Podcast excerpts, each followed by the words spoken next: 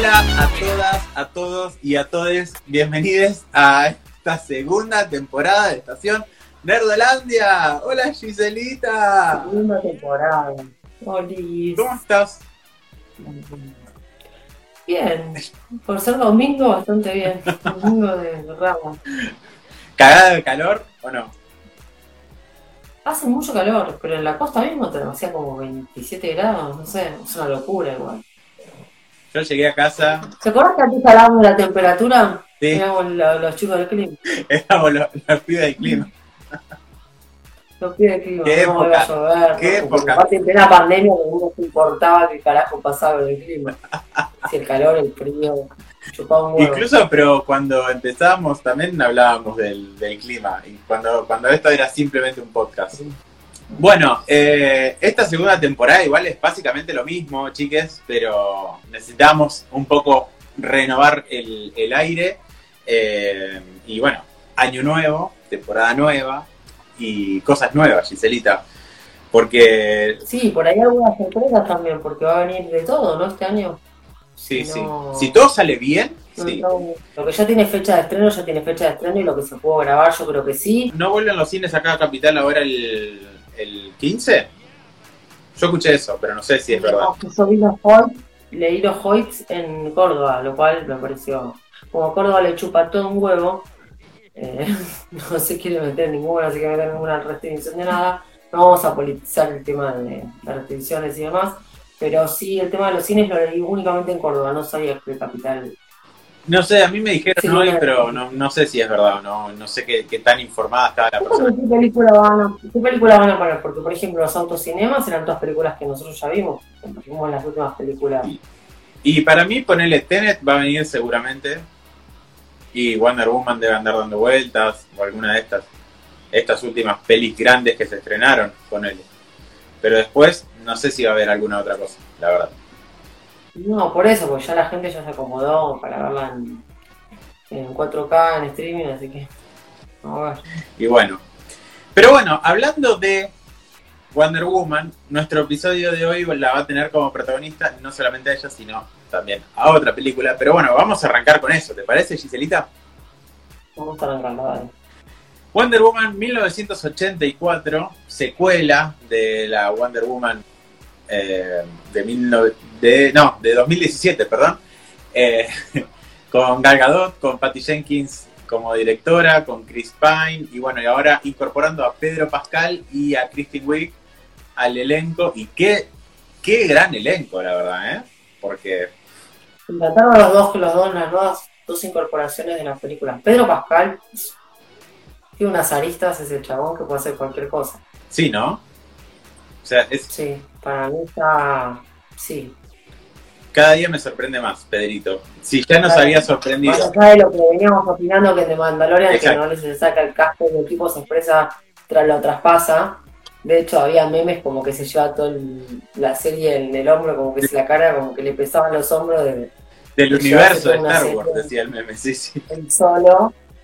Eh, pero esta me sorprendió, porque aparte la, construcción de los villanos por lo general es bastante, deja bastante que desear en el universo cinematográfico en general, ya sea Marvel, DC, o sea, la construcción de un villano, si bien no me termina de cerrar él como, como se reivindica, qué sé yo, no voy a hablar con spoiler, pero sí me gusta eh, la construcción que tiene como villano. Sí, sí, sí, hay muy poquitos villanos que tienen como esa, esa construcción. Son contados No, por la mayoría de los villanos que sabemos son villanos porque sí, son malos porque sí, no te no sabes por qué, no, cuál es el motivo. Se reivindica por algo medianamente más que lógico, pero bueno, la realidad es que a mí me gusta él, no, no sé cómo explicarlo, me gusta él. Y ella, la, la chita, me encantó. Sí. Y me sorprendió también que había pensado que, viste que te dije, el traje me parecía muy Cats, y la verdad no lo sentía así en la película. No, no, no. Le tienen, tienen otras cosas que no me gustaron, pero no, no justamente. El CGI por momentos no me gustó. Y por momentos sí. Sí, parece como que dijeron, bueno chicos, no podemos terminar la postproducción, la va a tener que terminar cada, cada uno desde su casa y saltó uno y dijo, pero yo tengo Windows 98 y bueno papi, fíjate qué podés hacer. Entonces, a mí me dio la sensación que hay ciertas cosas que no, no me terminaron de, cerrar en cuanto a los efectos, principalmente en todo lo que es el lazo. Ella eh, usa, usa mucho el lazo a nivel ya Spider-Man, pero no me molesta eso, pero sí el hecho de que había, había veces que decís, o sea, no, terminó de moverse y ya lo tenían enroscado en, el, en, la cintura de nuevo, ¿entendés? Era como muy raro todo eso. Pero por, a mí me pasa algo distinto, porque por ejemplo cuando veía los trailers me encantaba cómo se columpiaba con los rayos o cómo los agarraba, pero de repente cuando están en esa persecución con, eh, con Max Lord, que agarra y tira y le agarra la bala, digo, no, ya cualquiera. A ver, convengamos que es, más realista que agarre una bala a que agarre un rayo. Estamos de acuerdo en eso. Está bien, pero el tema de, cómo hacía con los rayos me parecía como. la estética me, daba como muchísimo más. La película es muy fantasiosa, porque eso de agarrar la bala así en el aire, ya de por sí cuando ella se cambia de Linda Carter, cuando daba la vueltita, tiqui, tiqui, o sea, ya aparece cambiada como cuando Pero, o sea, esa fantasía. Sí, o Superman cuando se cambiaba la cabina, o sea, esas cosas no existen. Bueno, esta, esta peli yo creo que hace muchísimo homenaje a, todo lo que eran las, las películas de superhéroes de esa época, porque incluso el tono que vemos al iniciar la película es muy ese tono de, comedia tipo, tipo satírica, eh, donde ves las actuaciones recontra exageradas y demás, que me parece que igual la idea fue esa, de que la gente lo note así, para que se transporte un poquito a lo que eran esas películas de la época. Porque incluso Patty Jenkins hacía le, decía al equipo que vaya vestido con ropa de los 80, o sea, a ese nivel. Entonces la verdad que creo que fue intencional todo esto, a pesar de que después la peli se va poniendo como un poquito más seria y, deja de lado todo este tipo de chistes más ridículos, entre comillas, o, sin sentido, eh, para, agarrar un tono mucho más serio. Y la verdad que me, gustó cómo manejaron eso. Creo que está bien, está bien balanceado. No sé a vos qué te pareció. No, a mí el tono me gustó de la película. Me pareció como cordial. Hay un montón de cosas que no me gustaron. O sea, le tenía como muchas expectativas a la película y por haber tenido demasiadas expectativas la película no me pareció por ahí eso. Sí. Me pareció como muy simplista y algo más del montón. O sea, no me pareció gran cosa. Sí, a mí me pasó lo mismo. ah, a ver si la pongo en el top, y yo digo, pero estábamos segurísimos que la ponía en el top y hoy te digo, no sé si la pongo en el top. Claro, bueno, sí, o sea, yo estaba seguro que me iba a encantar y la verdad que sí, la peli me gustó mucho, pero no me partió la cabeza, o sea, no tampoco es que me pareció una más del montón. Me pareció una buena secuela. A mí esa me, encanta, esa me encanta, Pedro Pascal me pareció, me pareció genial. Eh, me encanta la química que tiene Steve Trevor con ella, o sea, Chris con, con El me encanta, Christine me encantó, pero tenía todo un elenco, pero el guion me terminó de parecer muy simple, muy trillado en muchas cosas. Sí, caen en muchos clichés, eh, no, solamente de, las películas de la época, sino también en, clichés eh, hasta románticos, si se quiere, por momentos. Eh, rozando, eso también. Pero bueno, lo que decías de la química, también me gustó muchísimo la química entre las dos mujeres, entre Gal Gadot y, y Kristen Wiig. Me pareció espectacular cómo, cómo, se, veían ellas dos en escena y, no, no, o sea, tanto como amigas como siendo enemigas. Y, eso me, me recontra gustó. Que nunca terminan de ser enemigas, porque aparte que sí, claro, andan ahí, claro. Eh, frenemies, se podría decir. Pero bueno, vamos un poquito a hablar de, la trama, ¿te parece? Porque no, nosotros nos mandamos hablando y nunca dijimos de qué se trataba esta peli. Sí, pero sin spoiler. Sí, obvio, obviamente, obviamente, sin spoiler. Eh, corre el año 1984, Diana está viviendo en Washington, trabajando en un museo, y se quedó con todo el pensamiento, como en el tiempo se quedó la mina, con su amor imposible por Steve Trevor, porque bueno, el chaboncito sabemos que se nos fue. Eh, y en algún momento empieza a trabajar Bárbara Minerva en el museo y conoce a Diana. Se llaman muy bien. Estaban, se, conocen en el museo. Bárbara era una chica, la típica bulleada por su forma de vestirse, por su forma de, de caminar, de moverse. La ve a Diana toda como, como muy impactante, pero Diana tenía toda esta cosa de, extrañar a de Steve y demás. Bueno, y en eso encuentran un artefacto viejísimo que no saben de dónde era. Eh, para todo esto hay toda una introducción de las Amazonas, pura y exclusivamente hablando de la verdad, de la verdad, de, lo que es lo importante de las verdades. La tía y la madre hablan justamente de eso, hay toda una secuencia de Diana queriendo hacer trampa en un juego y justamente le hablan de, la importancia de la verdad. Entonces nada, pide un deseo, no pensando que se le iba a cumplir, eh, que era nada más y nada menos que, que volver a estar con Steve. A mí me gustó el hecho de que hayan cambiado roles y que sea ahora Steve Trevor el que está descubriendo todo un nuevo mundo, eh, que era había sido Diana en su momento en la primera película, descubriendo todo el mundo de los, de los humanos, por así decirlo. Es el único toque cómico. Sí, toque cómico y dramático. Sí, tal cual, pero bueno, eso, eso me, gustó mucho. Eh, tengan en cuenta que tienen una escena no sé, no sé si decir postcréditos, porque no es postcréditos, es intercréditos, más o menos. Eh, así que no, no, vayan a cortarla antes de, verla, tengan en cuenta eso. Y bueno, también tengan en cuenta que ella se confirmó que vamos a tener una tercera película y que Patty Jenkins está diciendo que tiene dos historias para contar. ¿Por qué? Porque además de esta tercera peli, ella ya venía hablando de que tiene un spin-off de las Amazonas ahí a punto de, empezar a escribir. Así que es muy probable que en algún momento veamos estas dos historias. El tema es que había altas expectativas de un montón de gente y la película me parece que no llega a, hacer lo que la mayoría pensaba. Pero bueno, me parece que es por un tema de expectativa. Ahora, ¿qué es una película para ver? Sí, no es que tampoco es, ah, qué cagada por ahí nos esperamos un poquitito más o nos esperamos otra cosa y algo no, por ahí no algo no tan simple y cargada de cliché, nada más. Pero si no, yo la vería otra vez. Sí, tal cual, tal cual. Yo la, de hecho la vi dos veces, así que... Pero bueno, eso es lo que teníamos para comentar de Wonder Woman 1984. Eh, igual vamos a estar esperando la tercera parte, todos sabemos, ¿no? Sí, sí, sí, el traje de ella me encantó. Sí, es verdad, es mucho más colorido. Hay que ver igual cómo, cómo hacen después el pase, por así decirlo, de la Diana que estamos viendo en esta época a la Diana que va a ser después en las pelis de Zack Snyder, que es mucho más oscura. No sé si oscura es la palabra, pero mucho más seria.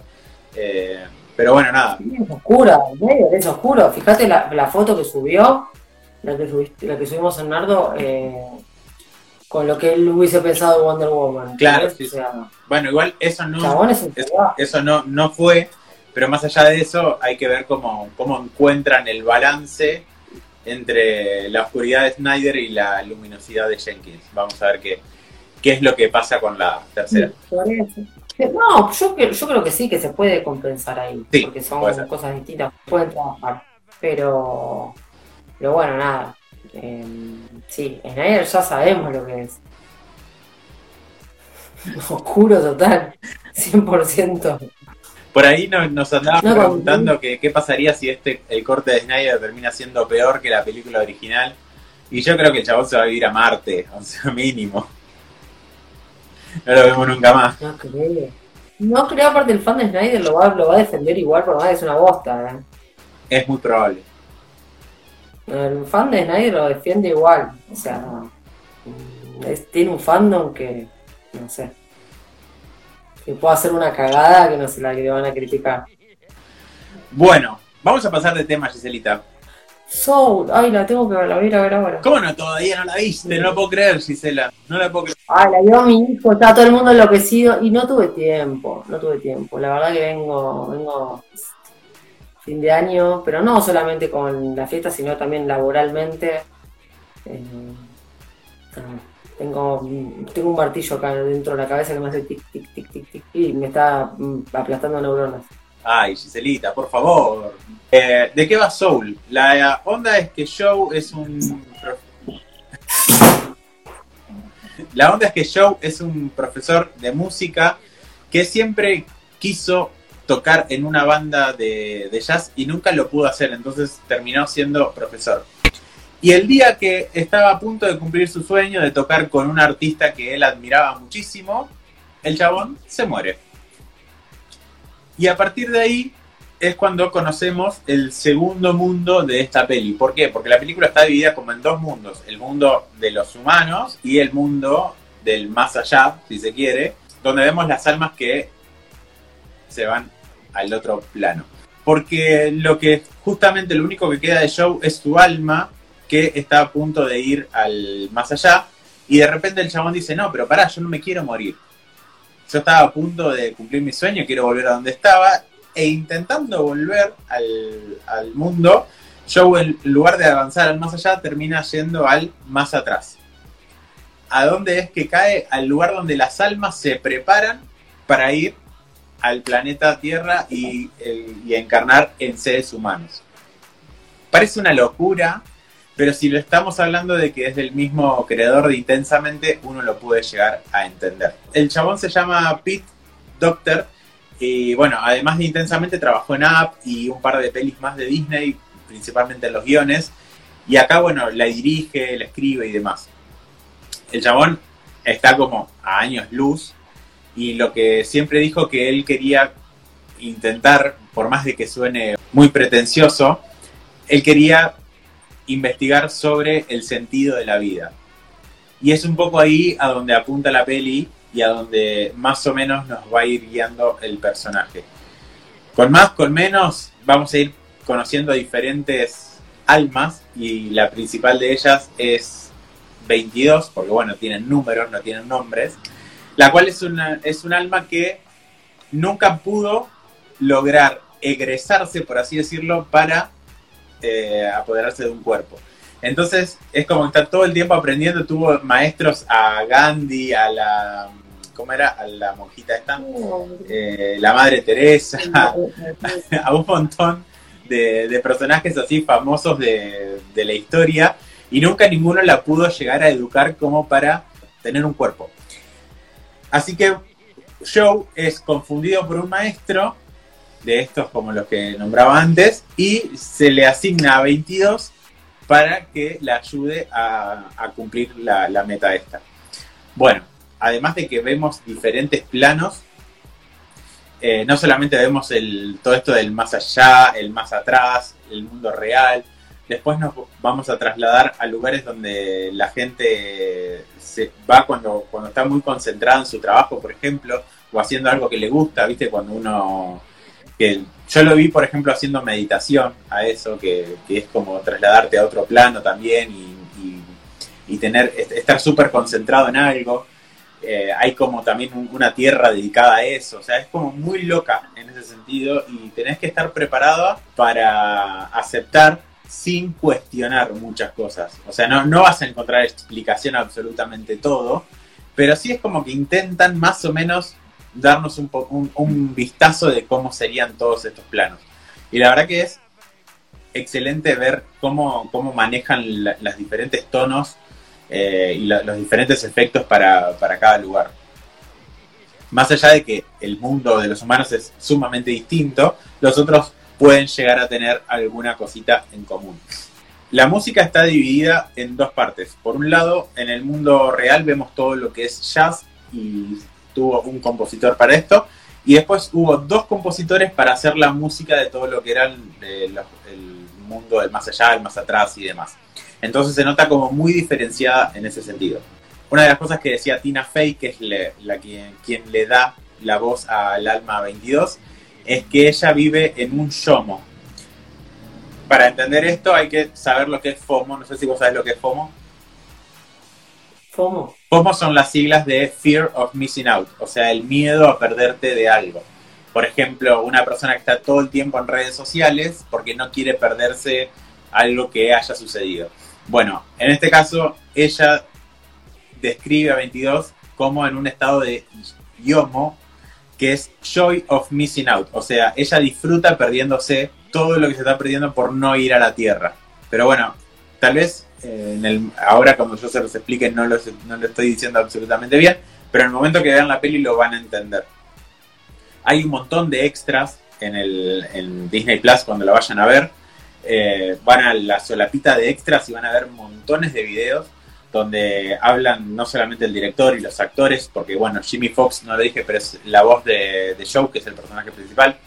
Eh, además de todos los actores, el director y los creadores y demás, van a ver un montón de curiosidades.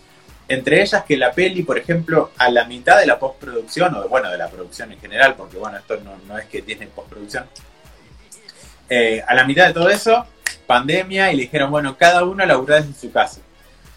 Y, y ahí vemos realmente lo que son eh, los laburos que hacía cada uno desde su casa. Hay momentos que hacían, hacen como un compilado de las cositas, de las interrupciones de mascotas, por ejemplo, en cada uno de los Zoom que tenían estas personas. Es muy gracioso. Todo eso lo encuentran en los extras que tienen en, Disney Plus. Es como si estuvieses viendo los extras de un DVD, más o menos.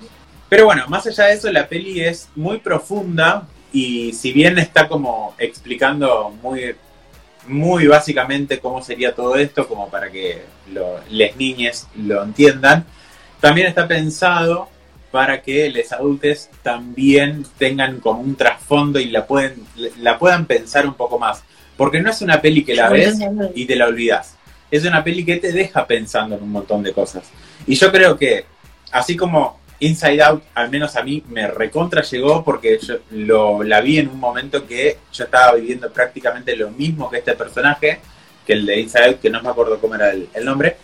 Acá más o menos me pasó lo mismo. Entonces es como que, digo, no es casualidad que una película te interpele tanto. Eh, y no es casualidad que lo hagan dos y menos si son ya son tres. Pero bueno, al menos estas dos pelis de este chabón a mí me interpelaron muchísimo.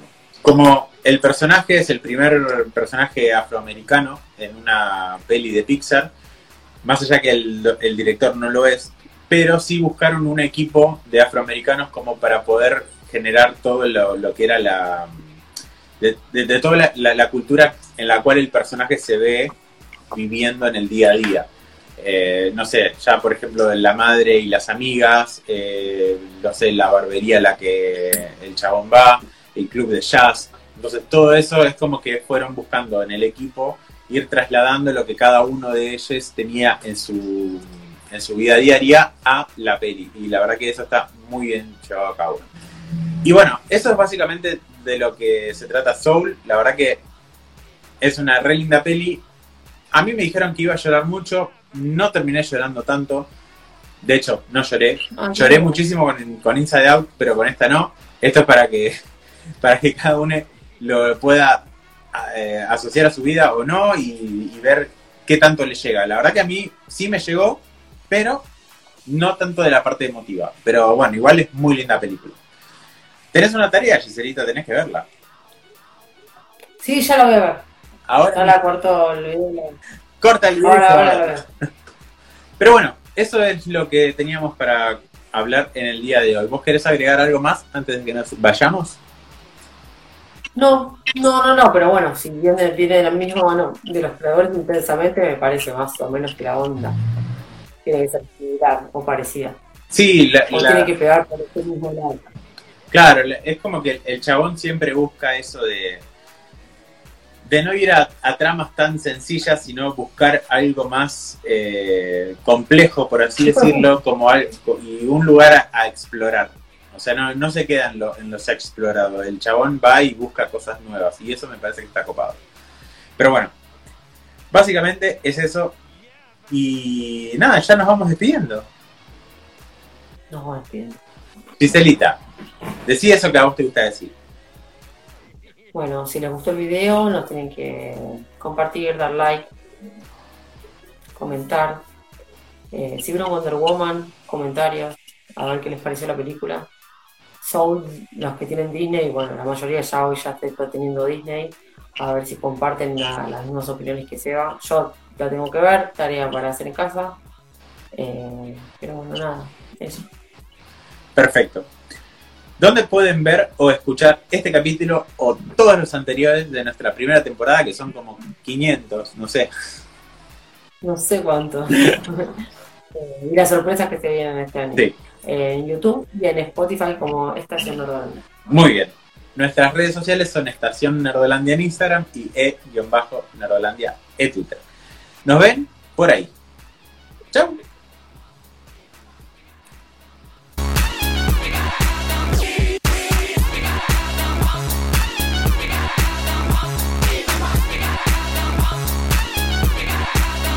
Baby.